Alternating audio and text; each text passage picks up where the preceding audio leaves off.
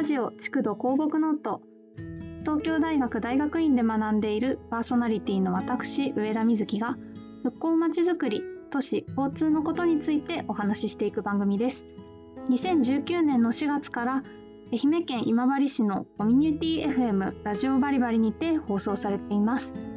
復興現場の声を交えつつ皆さんのいつもの暮らしの中で自分の街のこと防災のこと事前復興のことを考えるきっかけになればいいなと思いながらお届けします。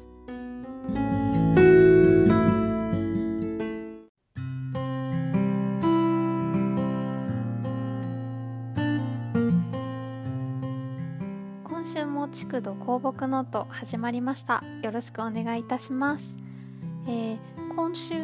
すでにですねもう6月ということで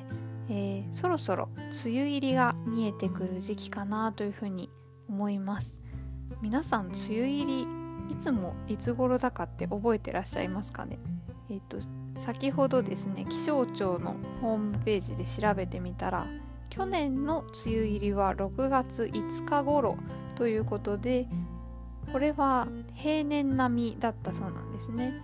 なので6月5日頃がいつも通りの梅雨入りということになります。雨の多い季節に入るということで昨年7月に起こってしまった西日本豪雨のことを思い起こされる方も多いかなというふうに思います。災害のことはですね時々思い返してみるというのがすごく辛いことではある反面防災にとってはすごく大事なことだというふうに思います。ということで、えー、この番組「築土構木ノート」ではどうやったら災害に備えることができるかということで、えー、5月から始まって4回「ハザードマップを読む」と題しまして連載的に、えー、今治市のそれぞれの地区のハザードマップを眺めながらお話をしてきたわけなんですけれども聞いてくださった方からですねところでハザードマップってどうやって作っているんですか？というようなご質問をいただきましてせっかくですのでハザードマップを読む連載番外編ということで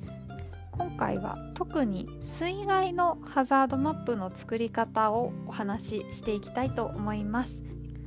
えー、私はですね実は大学院で土木のことを勉強している大学院生なわけなんですけれどももちろんハザードマップを実際に作ったことというのはないんですけれども少しいろいろな授業で、えー、例えば川の専門家の先生であるとか地震の専門家の先生そういったいろいろな専門の先生からお話を伺ったことがあります。でですねいきなりですが皆さんにクイズです。浸水被害その水害ですね。に対してハザードマップを作ることが各市町村に義務付けられたのは何年前でしょうか？これですねなかなか答えられる方いらっしゃらないとは思うんですけれども答えられる方はすごいです。そのハザードマップってその昔はなかったっていうことを覚えてらっしゃる方もいらっしゃるかもしれません。正解はですね平成27年になります。今年がですね令和元年、えーと、平成31年から令和元年に変わった年ですので、えー、4年前ということになります。意外と最近ですよね、このハザードマップはですね地域の水害の危険性リスクであるとかその地図上に示すっていうことももちろん重視してるんですけれどもそれ以上に一番に重視されている目的というのがありまして、えー、水害時の避難に関する情報を住民目線で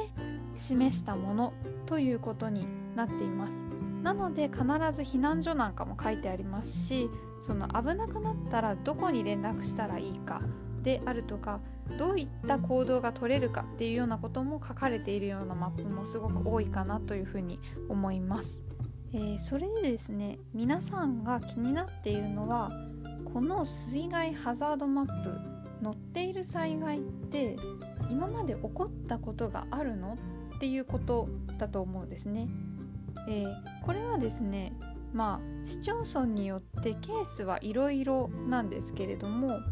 えーと、基本的には想定される予想されうる最大の規模の洪水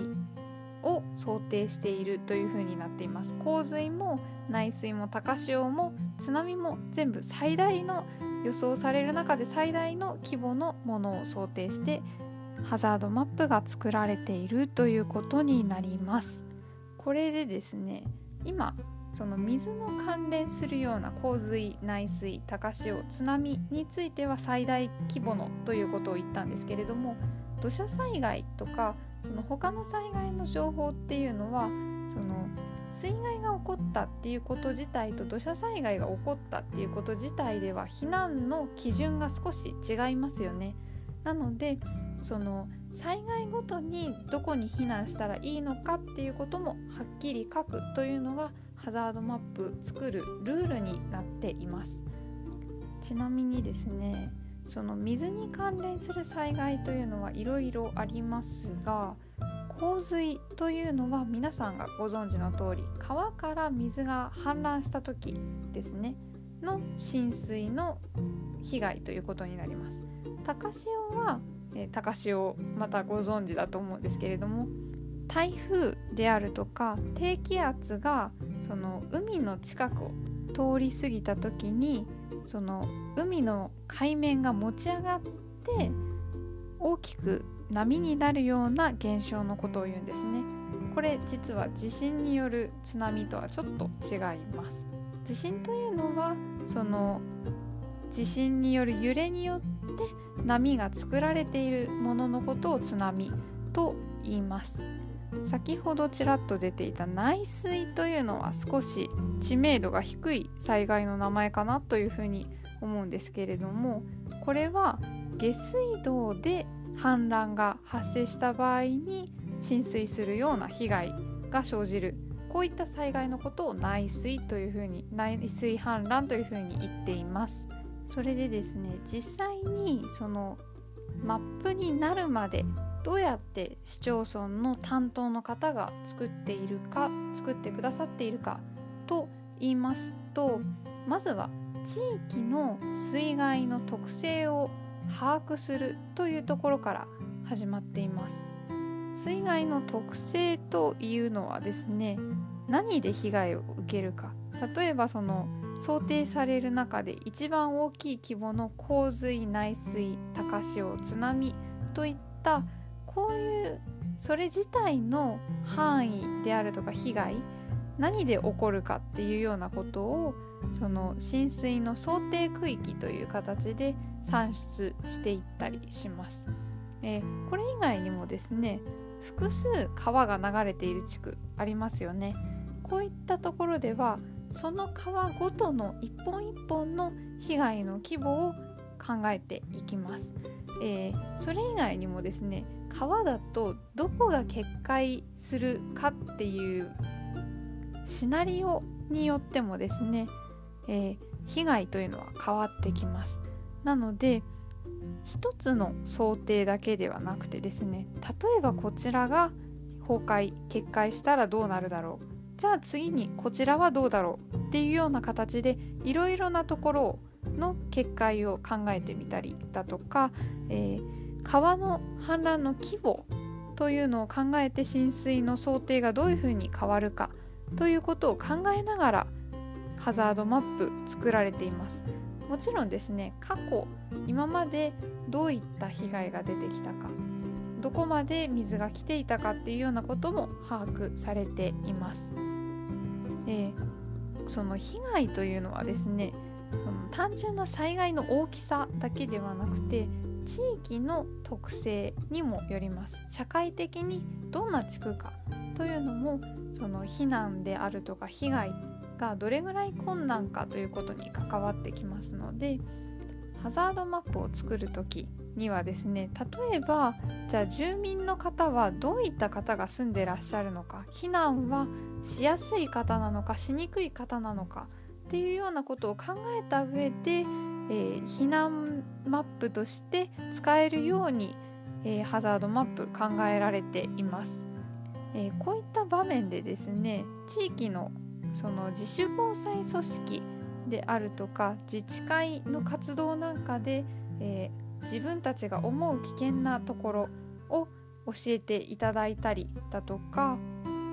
その自治会の中で皆さんが持ってらっしゃる、えー、もし災害が起こった時に支援が必要な方のリストなどでご協力いただいているという方もいらっしゃるんじゃないかなというふうに思います。えー、これでですね水害がどういうふうに起こるかという想定はできて避難に対してどういう難しさがあるかということも分かりますのでそうしたらその想定される水害の影響の分析に入ります。えー、どれくらい例えば洪水内水高潮津波というふうにいろいろ水の災害はあるわけですけれどもそのどのような水害が想定されてかつどの水害の影響が大きいか影響の度合いはどの程度なのかっていうことを調べていくわけです。なのでですね例えば、えー、今治市だといくつかハザードマップありますよというようなお話をこの5月からの連載ではしてきたわけなんですけれども水害では被害が出そうなもの、えー、河川氾濫を載せた方がいいなとか津波を載せた方がいいなっていうようなことを市の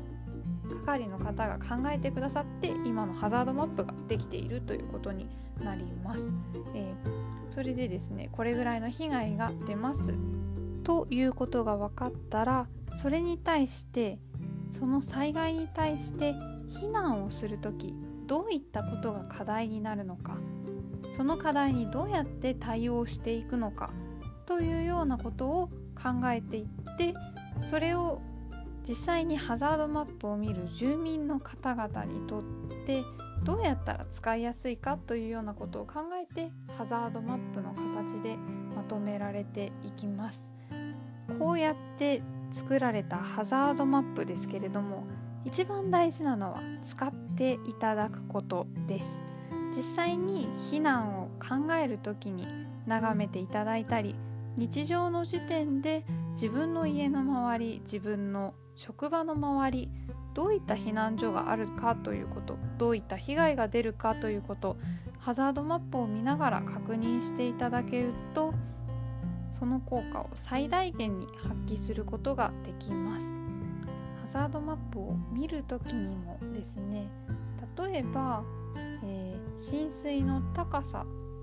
津波の高さが3メートルですというふうに言われたら自分がだいたい2人分ぐらいだなであるとかお家の2階建てのお家の床2階の床ぐらいまでだなというようなこと実際に自分の生活の中でどれぐらいに当たるのかということを考えていただけると記憶にも残りますし実際にどうやって行動するかということの参考にもなると思いますので是非ハザードマップを自分の生活に合わせてチェックをしてみてください。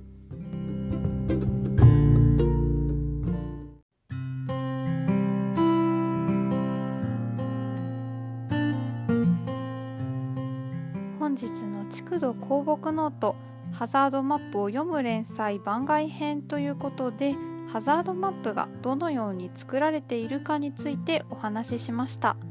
もう毎週のようにしつこく申し上げておりますが是非一度ハザードマップチェックしてみてください。それではまた来週お会いしましょう。